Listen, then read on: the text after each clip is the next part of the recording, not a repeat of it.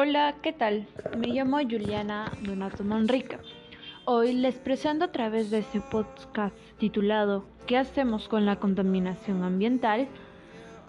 Comentaré sobre las formas adecuadas y con detalles ante la contaminación ambiental, cómo este nos puede afectar, cómo se manifiesta y qué podemos hacer para contrarrestarla a modo de que salvemos nuestro planeta, ya que este es único y es de gran valor para nosotros, no solo en el aspecto de los recursos que nos otorga para satisfacer nuestras necesidades del día a día o deseos que tengamos, sino que esto va más allá a un modo de poder tener a mayor lapso tiempo nuestra humanidad sin dañar este hermoso planeta que es único y que así nomás no lo conseguimos. Muy aparte de ello, este audio, este podcast tiene como propósito poder transmitir a todos aquellos los que me oyen, poder reflexionar sobre esto y que ese no es un tema de juego o en el que debemos tomar a la ligera, sino es todo lo contrario. Ese es un tema donde nosotros podamos conectarnos y reflexionar que debemos estar unidos con la naturaleza. Es decir, nosotros vivimos en una ciudad donde el mundo es acelerado. Vivimos en un mundo donde nos cegamos ante la naturaleza y nos preocupamos por nuestros problemas y nada más. En cambio, ahora, a partir de esto, quiero que ustedes se quiten la venda de los ojos y vean a la naturaleza diferente. Conéctense con ella y sepan valorar y admirar todo lo que nos otorga que no es solamente recibir y no dar. Nosotros recibimos sus recursos, pero no damos los cuidados suficientes. Gran parte de la población no lo hace. Y ese es un tema muy crítico. Una frase que leí, bueno, esta frase, el cual voy a citar, es una frase que deseo compartir para que puedan reflexionar y tener un poco más eh, sobre qué vamos a hablar y profundizarla. Que dice, la tierra no es del hombre, el hombre es de la tierra. Es una frase muy sencilla, pero a la vez que lleva un profundo mensaje. Que la tierra no nos pertenece. Nosotros pertenecemos a la tierra y por ese hecho nosotros tenemos el deber de cuidarla. Así como menciona Barry Commoner, la crisis medioambiental es un problema global y solo la acción global lo resolverá. Es decir, que solamente nosotros somos los agentes de este cambio y solamente nosotros podemos no destruir este hermoso planeta que tenemos. Ante ello, hay que profundizar un poco esto y determinar qué es la contaminación ambiental. Pues este lleva el concepto de la denominación a la presencia en el ambiente de cualquier agente, sea físico, químico o biológico, o bien de una combinación de varios agentes en lugares, formas y concentraciones tales que sean o puedan ser nocivos para la salud, seguridad o para el bienestar de la población o bien que puedan ser perjudiciales para la vida vegetal o animal o impidan el uso normal de las propiedades y los lugares de recreación y goce de los mismos, resaltando que a medida que aumente el poder del hombre sobre la naturaleza y aparecen nuevas necesidades como consecuencia de la vida en la sociedad, el medio ambiente se ve afectado, ya que se va deteriorando más. Es decir, que mientras, avancen los años y más establezcan paneles o, modas ante la sociedad para la satisfacción de las necesidades, esto genera un efecto ante nuestro ambiente y por ende a nuestro planeta.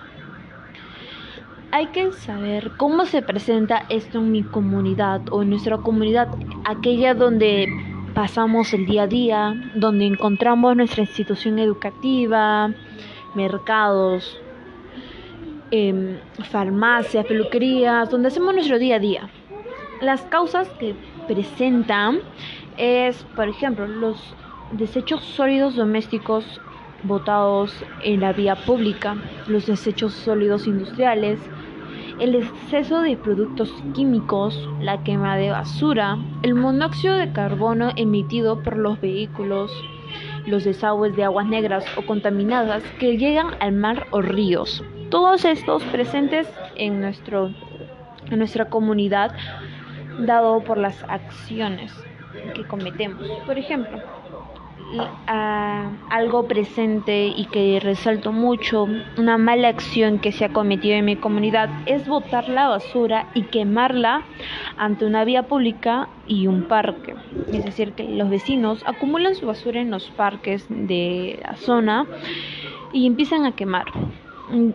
Empiezan a quemar basura delante de un árbol, aquel que purifica nuestro oxígeno para poder vivir es un tema muy muy detallado el cual debemos saber. Pero ¿cómo nos afecta esto? Bueno, los efectos que conllevan la contaminación ambiental es que deteriora cada vez más a nuestro planeta, atenta contra la vida de las plantas, animales y personas, generando daños físicos en los individuos, convirtiendo en un elemento no consumible al agua, en los suelos contaminados, que posiblemente pueden ser para la siembra de plantas, árboles. Y lo más resaltante es los, las consecuencias ante nosotros, otorgándonos enfermedades que pueden llevar un daño hacia nuestra salud en su sistema inmunológico para defendernos ante otras enfermedades e incluso causándonos la muerte.